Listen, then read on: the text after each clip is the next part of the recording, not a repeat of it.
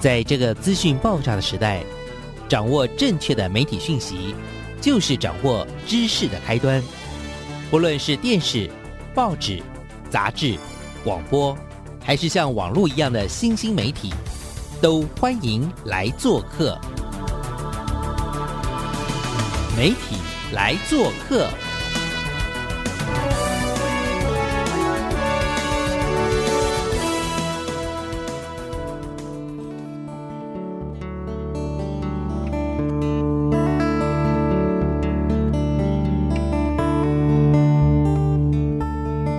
体大小事，欢迎来做客。我是主持人小黄老师。各位空中的听众朋友，大家早安！开心大家在礼拜一的上午啊，哇，再次的来到我们教育电台以及呢我们的 Podcast 平台上面收听哦。我们这礼拜呢要为大家介绍什么样有趣的人事物呢？其实我们媒体来做客，每个礼拜都很用心为大家找到一些真的有趣的人物，以及呢很会说故事的人。那在这个过程当中呢，也透过他们的故事，让我们真的对台湾或者对呃这个世界有更多的认识。那这个礼拜呢，我们要为听众朋友邀邀请到呢这位。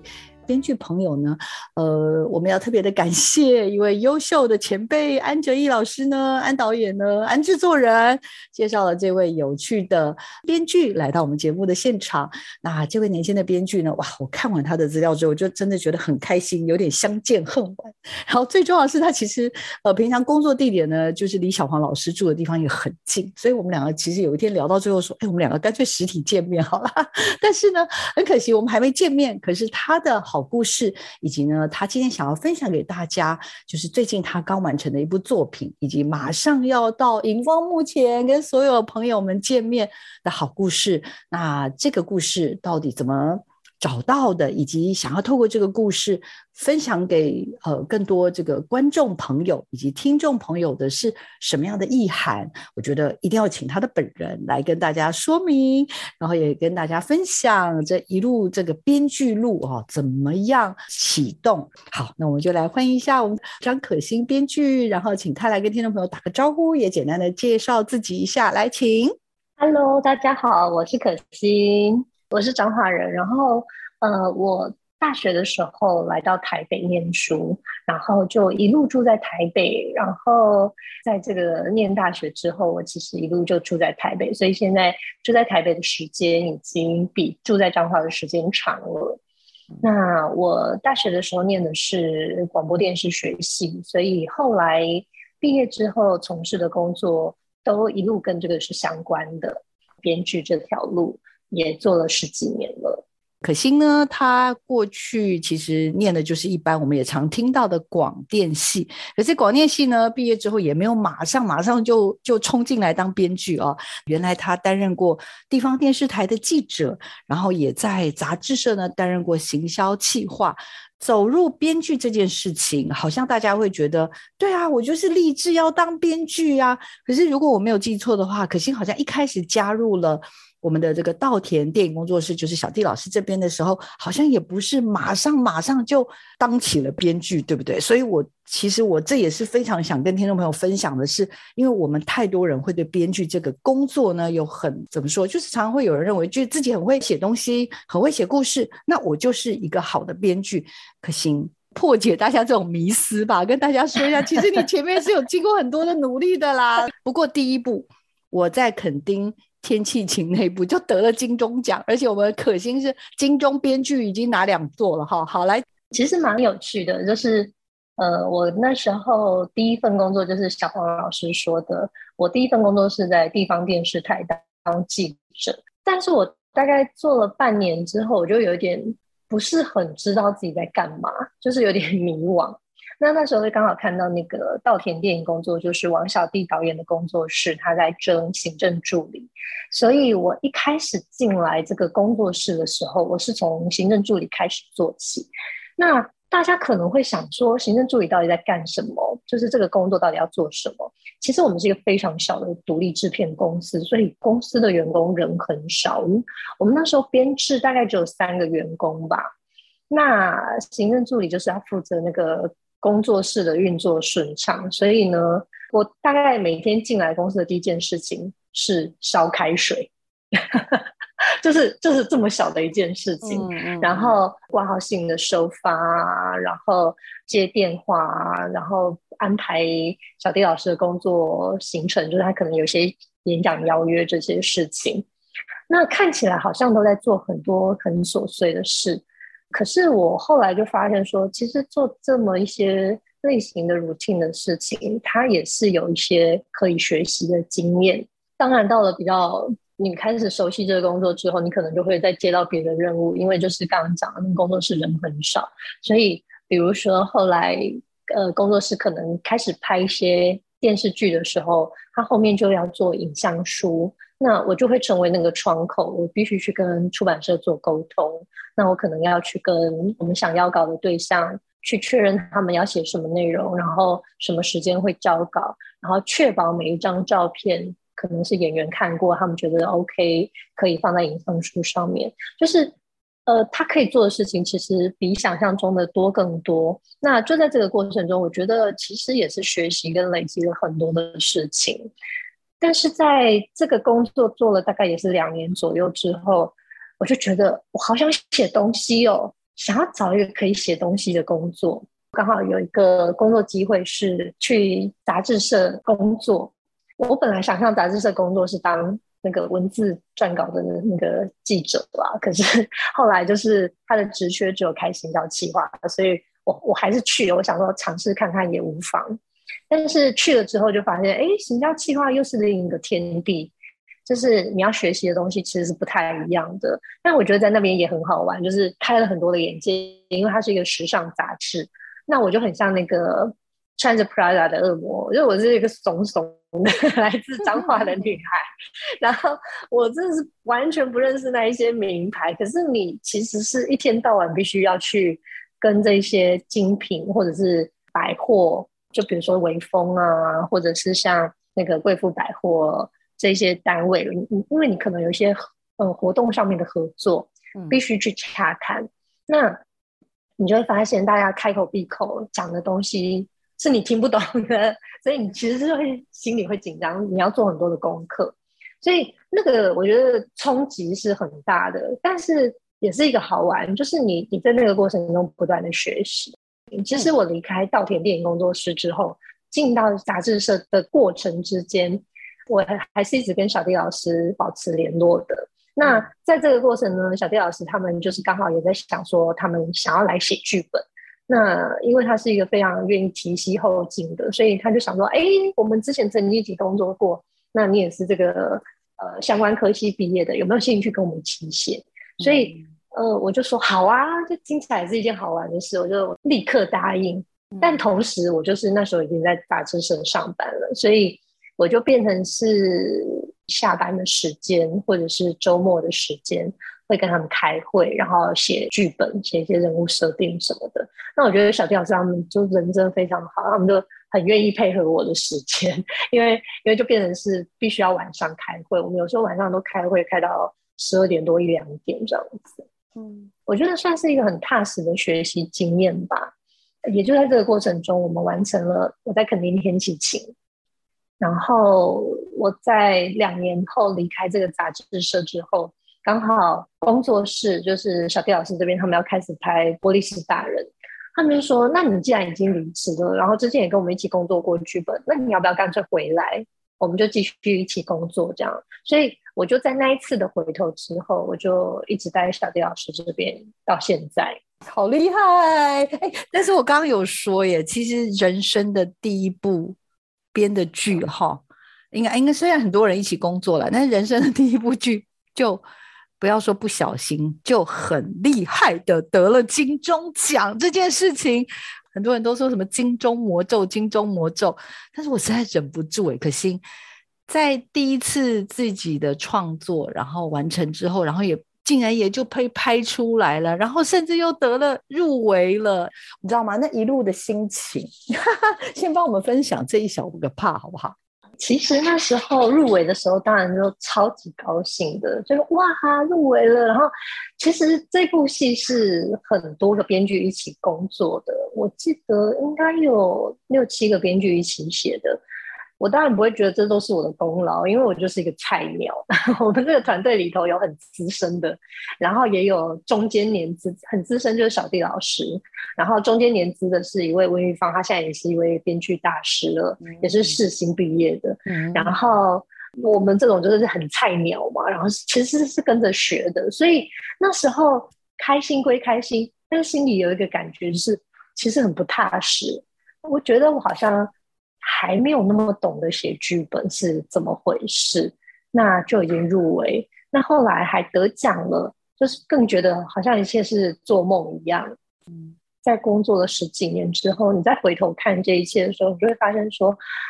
哦，其实那个得奖真的是天时地利人和啊，因为在这个业界有非常非常多很专业而且很棒的工作人员，很棒的编剧。大家都耕耘了非常久的时间，那我觉得会得奖，其实也就是一个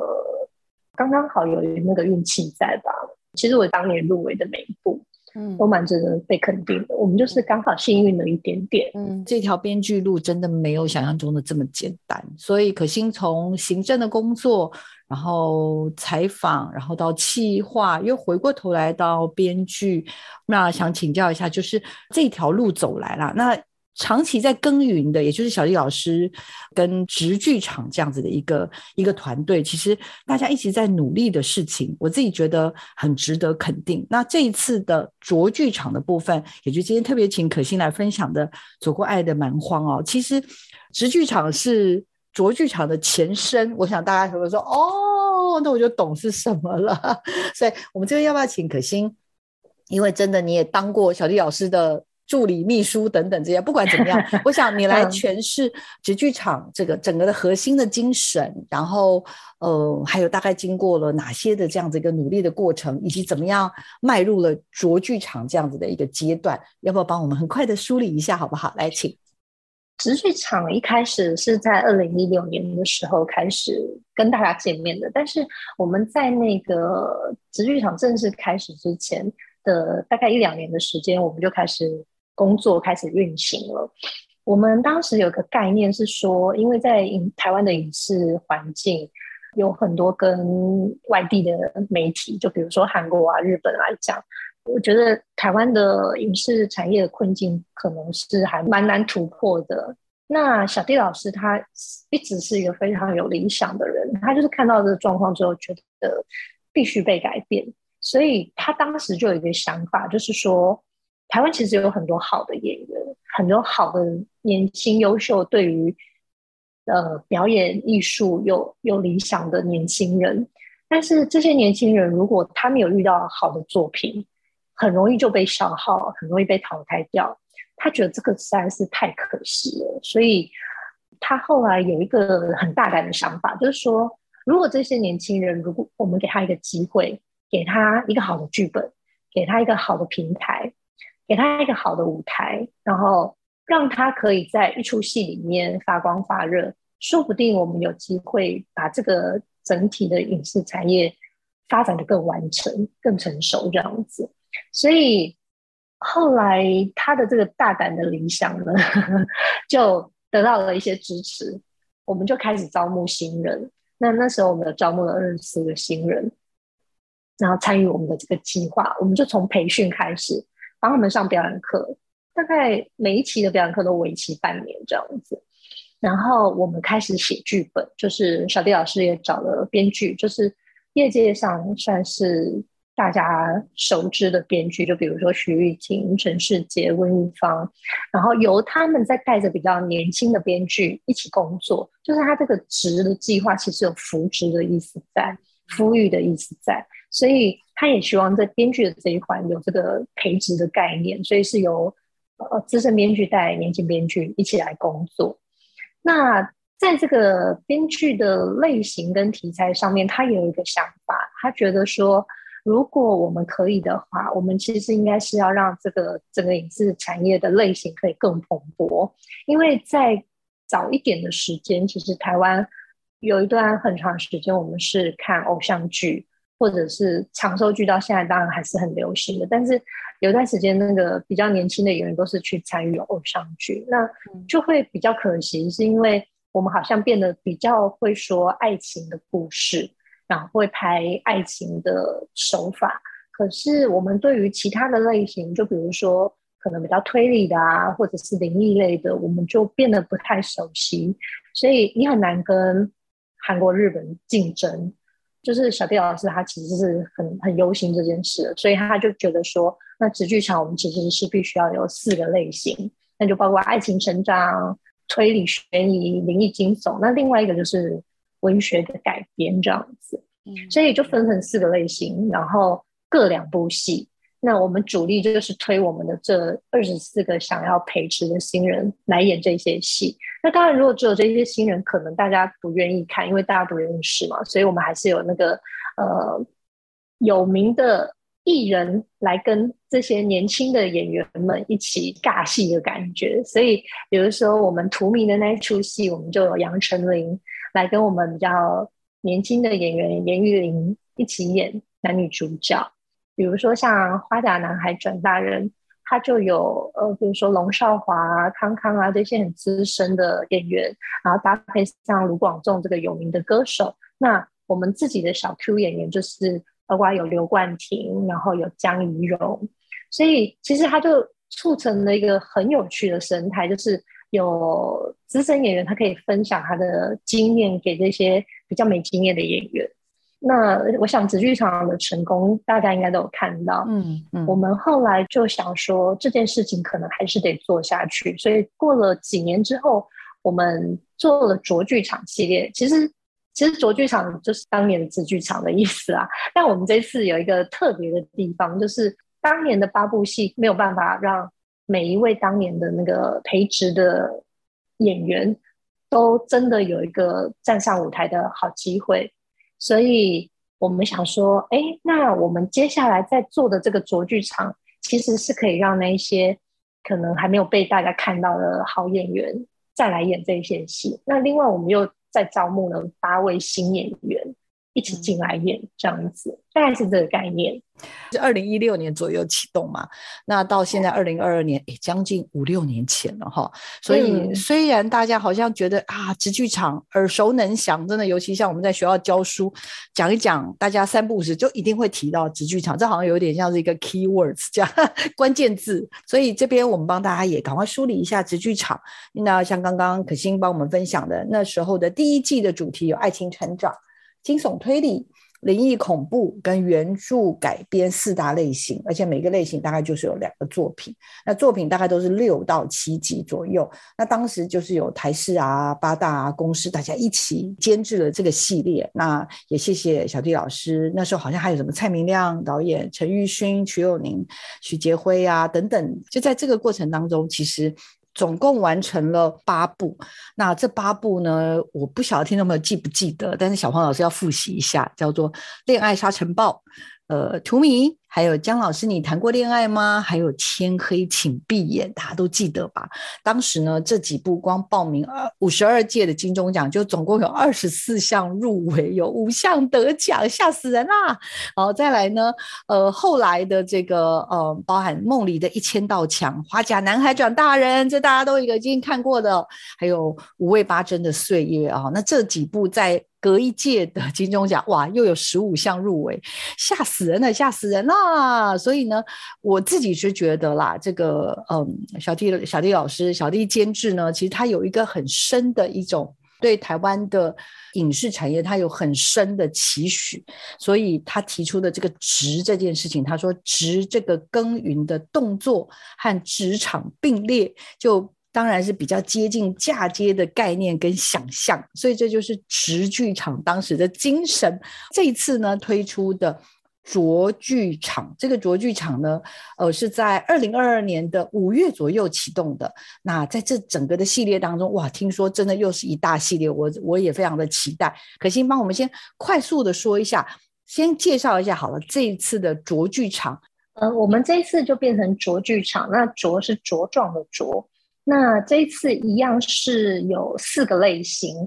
呃，只是这一次比较特别，因为我们这一次全部都选用台湾作家的著作来做改编，就是因为我们觉得那个台湾的文学还是非常的经典跟蓬勃，所以我们很希望透过这个改编的过程，可以让这个不同的两个媒材产生一些火花。所以这次全部都是用文学改编的方式来制作。那我们这次一样有四个类型，就像小黄老师刚刚说的，有那个推理悬疑，然后灵异惊悚、爱情成长。那因为全部都文学改编嘛，所以后面那那个类型本来是文学改编的那个类型，我们就变成是人物传记这样子，所以也是会有四个类型。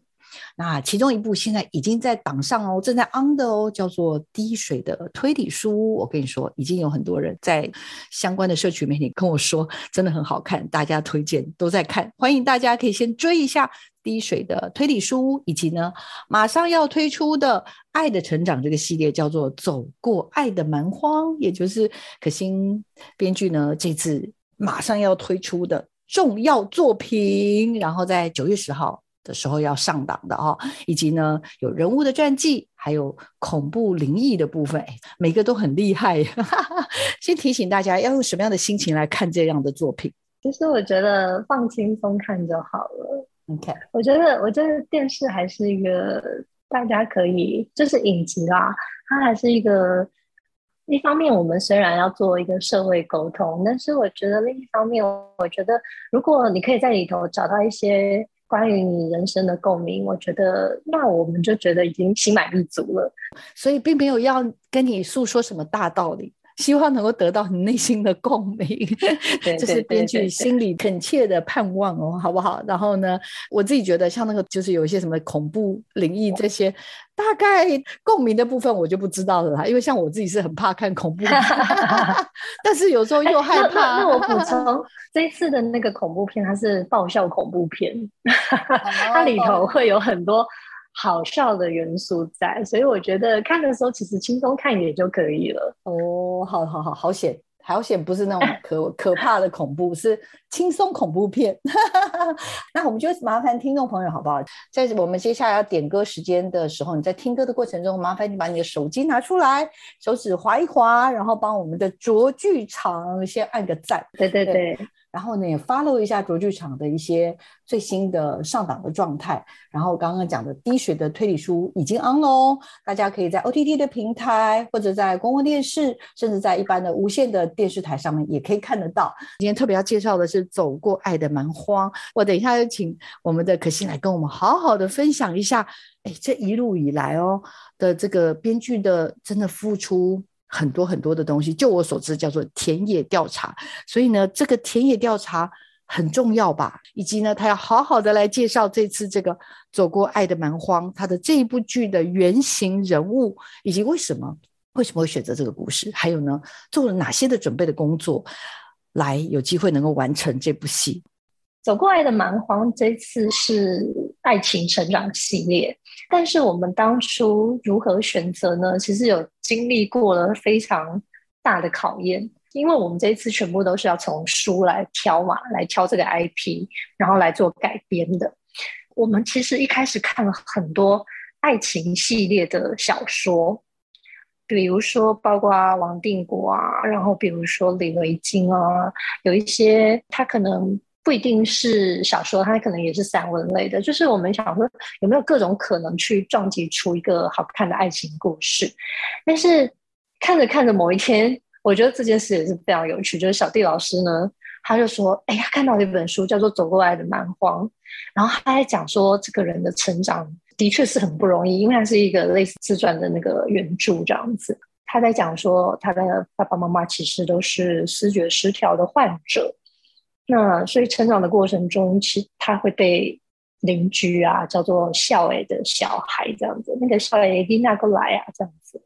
那其实那个，因为我们对于这些病症都还是会有一个歧视的眼光在看待，所以这个小孩他一定会有那种羞耻感，就是他从小被这样教唤。可是他成长过后呢，他长大之后。他选择了一个工作，是他去陪伴一些家庭失能的小孩，陪他们一起长大。然后不一定是说能够做成一个什么样子了不起的大人的示范，可是他觉得如果能够陪伴一个小孩好好长大，然后愿意信任这些小孩的话，一定会对这些小孩有很大的帮助。所以他抱着这个信念，他现在在做这件事情。那这个人叫做文文国士。可是对编剧而言，这个是一个很冲击的事，因为他这一本走过来的蛮荒完全没有写到他的爱情。嗯，但是我们。被赋予的任务是要写一个爱情故事，所以我们那时候心里就很抗拒啊，想说老师，你为什么要叫我们写这么难的题目？而且 爱情故事这样听起来很硬哎，就是因为你可能探讨的题目很多，就包括可能包括思觉失调，可能包括不平等的教育，包括资源缺乏的孩子要怎么长大，那包括这些小孩可能他会遇到这些问题，是因为。带他的大人可能也遇到了问题，所以是整个环境的问题。所以我们当初就是遇到这题目，我们我跟另一个编剧头好大哦。但我们真正看进去之后，就觉得说，哎，其实里面是有一些有趣的题目的，就是包括说你在这样子的环境底下长大，那你可能从小是没有好好被爱过的，那你还有能力去好好爱一个人吗？那如果说对方他是愿意包容你跟接纳你的，你的原生家庭会不会带给你其他的课题？对方的父母就是你喜欢的对象的父母，可能也会有一点疑问吧。就是你的爸爸妈妈是在做什么的？他们都是思觉失调患者吗？那你会不会有发病的风险？那你们未来要生小孩吗？就我觉得它会衍生到很多很多的问题。那我觉得这些题目可能我们平常的爱情故事里面很难会去探讨到。那刚好用文国士的这本书，我们好像有机会去讲一下这些可能平常就有在我们身边，但是我们不会特意去谈他的话题。那我跟编剧另一位编剧徐景慧就是花了一些功夫，就是想尽办法，还是要让它变成是一个。好看的爱情类型，所以里面会有关于男女主角是不是要分手，然后可是他们还是这么的彼此相爱，有一些吸引对方的特质存在。那他们如何克服这一些事情，往下一步走？这大概是我们这一出戏里面最后大家会看到的呈现方式。我们其实是改编蛮大一部分的啦，因为真实上这个文博士老师他的感情世界。也不是长这样啦，这这这完全是我们编的。然后，但是但是有一部分的元素其实是在的，就是包括他的父母是思觉失调症患者，其实他的父母现在仍然健在，那是住在那个疗养院里头。其实这整件事情是很辛苦的，因为他的爸爸妈妈的症状是相较来讲是以程度来讲可能算是比较严重的，所以其实爸爸跟他们当年住在一起的时候。时候有把这个家烧毁过，就是他无法控制，他发病了，然后他以为有人要陷害他们，所以他后来就是烧了这个家。那当然你就波及到邻居嘛，因为这个失火这件事是蛮恐怖的。所以后来奶奶奶奶真的没有办法，其实她自己一直说她自己很幸运，是因为奶奶接住了她，在。她没有办法得到爸爸妈妈妥善的照顾的时候，奶奶带她长大了。但奶奶那时候就做了决定，就是觉得应该是要把爸爸送到疗养院去，因为可能他会成为社区的不定时炸弹。那奶奶一直要应付这些事情，其实是非常辛苦的，因为他会接到各种客诉啊带来的指责。那他自己也不知道儿子下一次发病之后，是不是会又带来更大的。灾难这样子，所以后来他现实人生中，他的爸爸妈妈现在都是住在疗养院里头的。那我们的故事设计里头，因为等于爸爸妈妈的状态其实是比较，因为都是思觉失调患者，我们是觉得不需要两位思觉失调患者的父母都在这个戏里头，因为可能会不好表现差异，所以我们先让一位领便当 这样子。但是我们也透过这个过程中知道。其实这个状态的不容易，可能会导致你的家真的会有一点家破人亡的感觉，因为这个发作起来真的是不可控的，所以我们就设置提前离开了这个世界上。那但是我们在故事里头会有一场戏，是他好像看到他爸爸回来了，所以他们进行了一场对话。那我觉得那个对话其实是还蛮触动的，是因为真实世界里头，文国师的爸爸他其实是一个成绩非常好的人，他是台南一中毕业的，然后呃，无论是英文或者是田径方面都表现很好。他是李安的高中同学，然后毕业后也念过正大，但是因为在求学的期间，就是大学这段时间，他的那个。精神疾病就被处罚了，所以后来就视觉失调，辍学生。等于在他爸爸的成长过程中，一路是一个好孩子、好学生，承担了家里非常多的事情。可是那那场戏里面，他爸爸就是自己讲了这个感慨，就是说，如果我在那个年纪就走了，我没有遇到发病这件事情，所有人对我的记忆都会是那个美好的少年。可是我活过了那个年纪，但是我发病了。却带给大家好像是一辈子的羞耻，所以就是爸爸有那个感慨在。那我觉得这个心境其实是很沉重的，但是我觉得可能大家也可以反思一下，为什么他发病就成为一个好像是负面的标签？就是我觉得那还是一样回到这个社会的问题了。我觉得应该是无奈，然后跟舍不得，可能多过佩服嘛。就是我们大家可能觉得哇，他好了不起，他好厉害，他好怎么样？对。可是如果如果如果我们有再更多一点点的理解，然后这这就是提到我刚刚想问的另外一个问题，就叫做田野调查。因为呃，其实之前预防的时候，我们不是也聊过，就是第一部作品那时候在写肯定天气晴，以及后来不是写了刺猬男孩的故事。事实上有走访过像垦丁。因为那个部分有处理到一些环境议题，然后刺猬少年就是一些就是因为剧情的需求或等等。就我所知，其实像安老师，他到目前为止，就我知道，他好像还是有在定期再去跟这些不一定是少年监狱啦，就是会跟监狱有一些影像记录的连接。像这些，我我真的都觉得我我真的很佩服。然后我会还蛮好奇，就是甚至像这一次走过爱的蛮荒。整件事情，我觉得所谓的事情不是只有事情，是事件中的人物，而这个人物不是只有出现在我们生命中的某一天，他的某一个故事让我们触动，有更多是他从小到大的成长，以及怎么样作为一个编剧，怎么去贴近你所撰写的这个故事，然后整个的所身处的环境。所以，其实可心，我更好奇的是，嗯，作为一个真的算是相对来说真的蛮厉害的编剧了。所以你怎么看待田野调查这件事情？就是不管是它的重要性，跟你觉得可以怎么开始？因为我真的好怕好多人就是一开始拿了笔就说我要当编剧。我其实最怕就是常常听到这样子的。当然不是说许愿不好，但是我只是觉得好像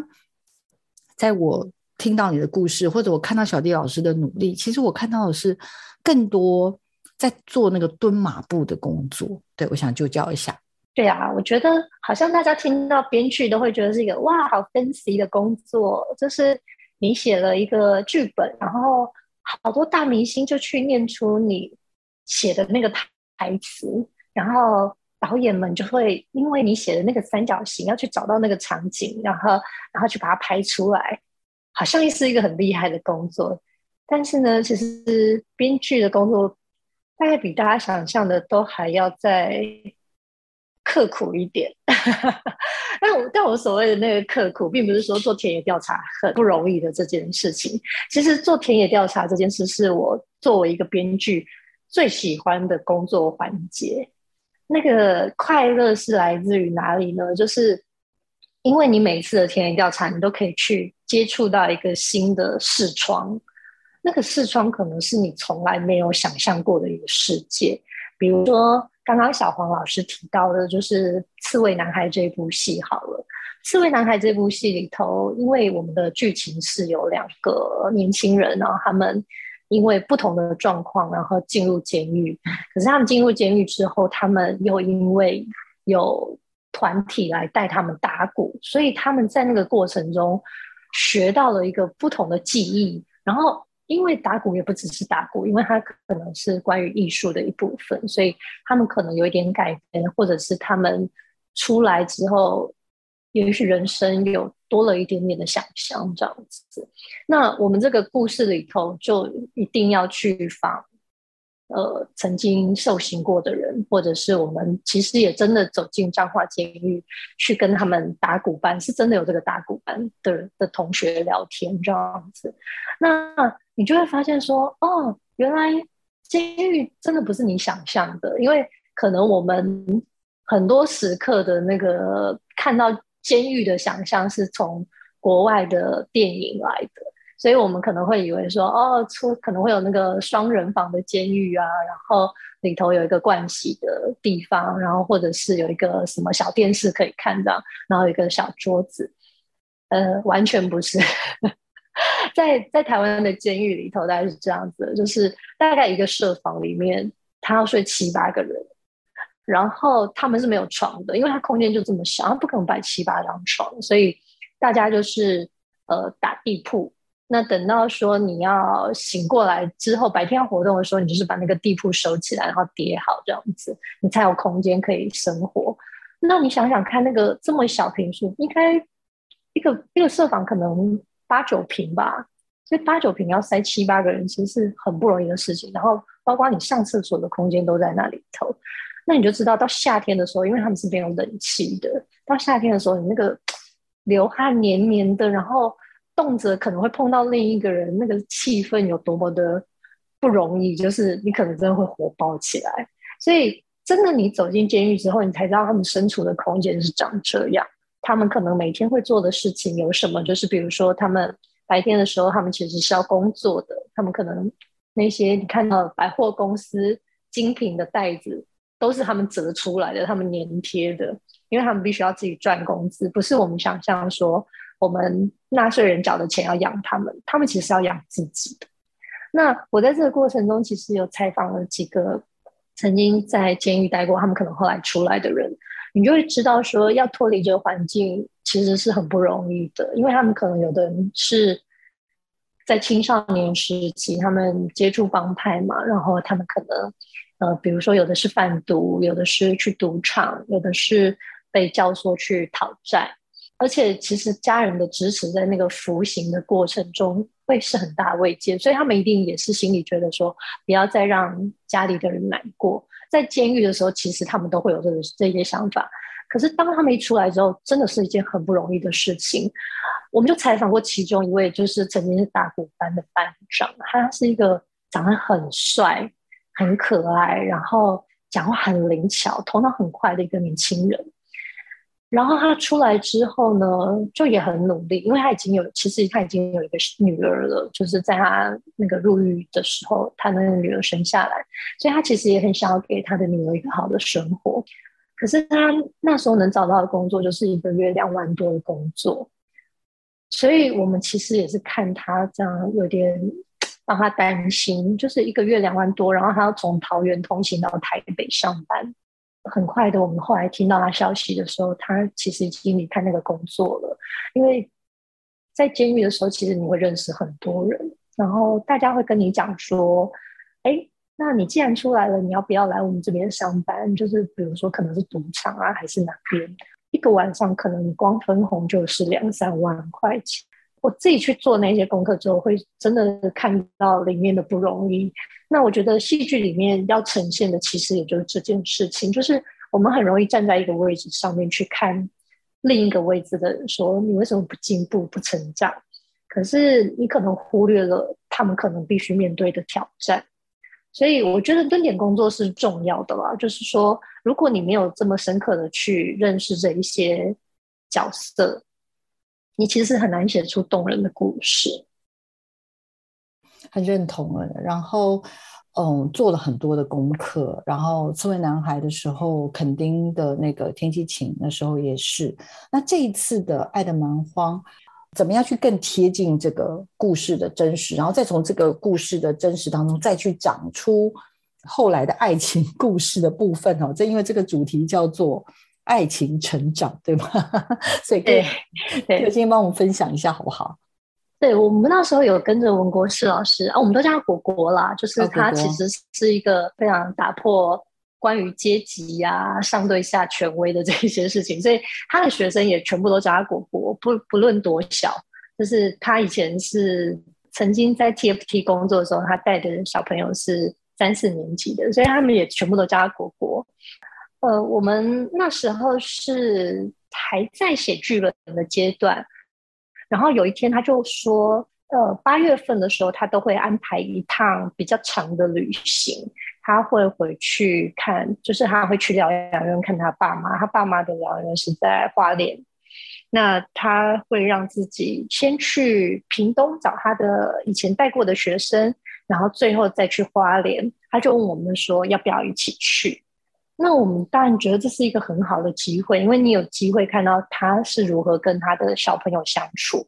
我补充一下他的现在的状况哦，他现在的状况其实是在南投的一个鹅少家园工作。那鹅少家园其实有一点像是，你可以把它讲成是孤儿院，也可以把它讲成是一个安置机构。就是他其实会收容一些可能是有社政问题或者司法问题的少年，所以他的那个现在陪伴的孩子的年龄层是比较大一点的，大概落在国中、高中的年纪。那他离开那个 TFT 的这个机构跟体制已经过了三四年了。TFT 是一个专门在类似偏乡这种地方，就是资源比较少的地方。然后他们会派老师过去那边驻点教学，一次教学两年这样，所以他其实已经离开那个 TFT 的状态了。他第一次走过来的《蛮荒》这本书书写的时候，他其实是还在 TFT，然后他有写到他跟这些小孩的对话。那我们就觉得说，哎，那我们还蛮想知道他当时是怎么陪伴这个三四年级的孩子，因为他们基本上是一个原住民的部落这样。那学生没有很多，也大概只有四五个人。可是他在那个班上就营造了一个非常温馨的一个气氛。这些小孩，我们陪他回去的时候，其实已经国小毕业了。那他们其实已经要上国中，可是他们每年都还是跟这个老师保持非常好的关系。所以我们就想说，那我们去看看他的互动是怎么样。所以我们就一路陪着他到屏东。然后再到花莲去拜访他的爸妈。可能我成长的过程里头，我是那种比较平顺的家庭长大的，我不是有经历什么大挫败的状态。然后我的家庭给的支持也是很够的。所以，当我第一次坐在那边看着他的爸爸妈妈跟他互动的时候，我真的有吓到，因为。你会知道那个不太像一般我们认知的父母跟孩子相处的状态。基本上，因为他妈妈也进入快要失智的状态，所以不是那么认得他。那爸爸看到他的反应，当然第一时间也是高兴。可是爸爸很快又陷入自己的逻辑里头，他会跟我们开始聊政治，就是他心里想象他创立出来的一个党派，多时间在讲这件事情。那你就看到果果他，他其实是想要试着去跟他们互动，但是你其实得不到对方的任何回应。我就觉得那个在感情上面是非常困难的一件事，就是你试着想要去理解你的父母，可是他们完全处在自己的世界里头，嗯所以那个感情基本上是很难交流的。我就坐在那个走廊，然后看着他们相处。然后想象，哇，那七八岁的他要面对这样的父母，到底是有多么不容易的事情？就是这件事情真的好不容易。我光是一个长大的成人，我坐在那里，我都觉得局促不安了。他在童年的时间有这么长的时段，要跟他的爸妈共处在一个屋檐下，我觉得那个心理压力真的好大啊。大概在那个过程中，我那时候真的有走进这个角色吧，就是看到这个角色的不容易。这个就是我们常常所说的真实吧，它就是真实的存在。我们每次看到他们的时候，我们只是会觉得哇，他脑子怪怪的。可是我们可能没有想过，因为他们也是有孩子，那这些孩子在这样子的一个成长的环境当中，他要怎么面对这样子没有办法沟通的？父亲或母亲，好，甚至是两个人，然后怎么样在这样的环境当中去成长起来，然后还有机会，还有能力去爱别人。所以当他在面对这些也是生命中充满了创伤或坎坷的孩子的时候，我觉得他有多一份的理解，有多一份的这种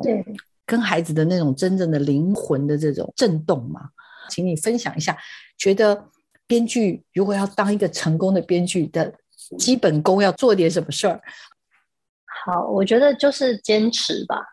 我觉得编剧这条路真的很难坚持下去。那如果你愿意的话，静下来，好好的把这些文字写出来，好好的做功课，好好的讨论，好好的听别人。也许是你的老师，也许是你的制作人，也许是你的导演，跟你讨论。我觉得拥有这个海纳百川的能力也是很重要的。那当然，我觉得坚持是一件最困难的事情，但是我觉得做久了，你一定会成长。然后做久了，这件事情你会越来越驾轻就熟。嗯，然后你就会发现，原来你有能力处理好这些事，处理好这么难的题目。希望我有处理好吧，希望我有处理好，很厉害啊！我真的觉得很不容易。然后我因为已经看到了剧里面的一些很关键的一些内容，所以我才说很不容易。今天希望大家有听到可心跟我们分享的内容之后呢，哎，也能够对编剧这个工作有不一样的认识。请可心跟我们分享一下这个戏要在什么地方可以看得到，然后赶快告诉我们大家一下，好不好？从九月十号开始是《走过来的蛮荒》的播出，然后每个礼拜六在公共电视跟 My Video 晚上的九点钟会有一次两集，隔天是在台视频道，然后是晚上的十点钟会播出一集。那现在其实已经在播那个推理系列了，所以大家有兴趣的话也可以打开追一下。请大家千万不要错过我们的卓剧场系列哦！也希望大家认识编剧这个工作，也能够呃给予他们肯定。如果你愿意的话，爱上这份工作也是。小黄老师跟可心非常是非常希望带给大家的哦。那我们媒体来做客，这礼拜就进行到这边喽。我们再次感谢可心编剧来到我们节目现场，也希望这些好的故事，走过爱的蛮荒的故事，卓剧场的所有的故事，伴随着大家。我们再次感谢可心，谢谢你哦，谢谢，谢谢小黄老师，拜拜，拜拜，宝贝。核弹在我体内即将爆炸。我是刘美芬的儿子江金邦。如果有一天你也跟我们一样，邦邦得了精神分裂症，你会怎么办？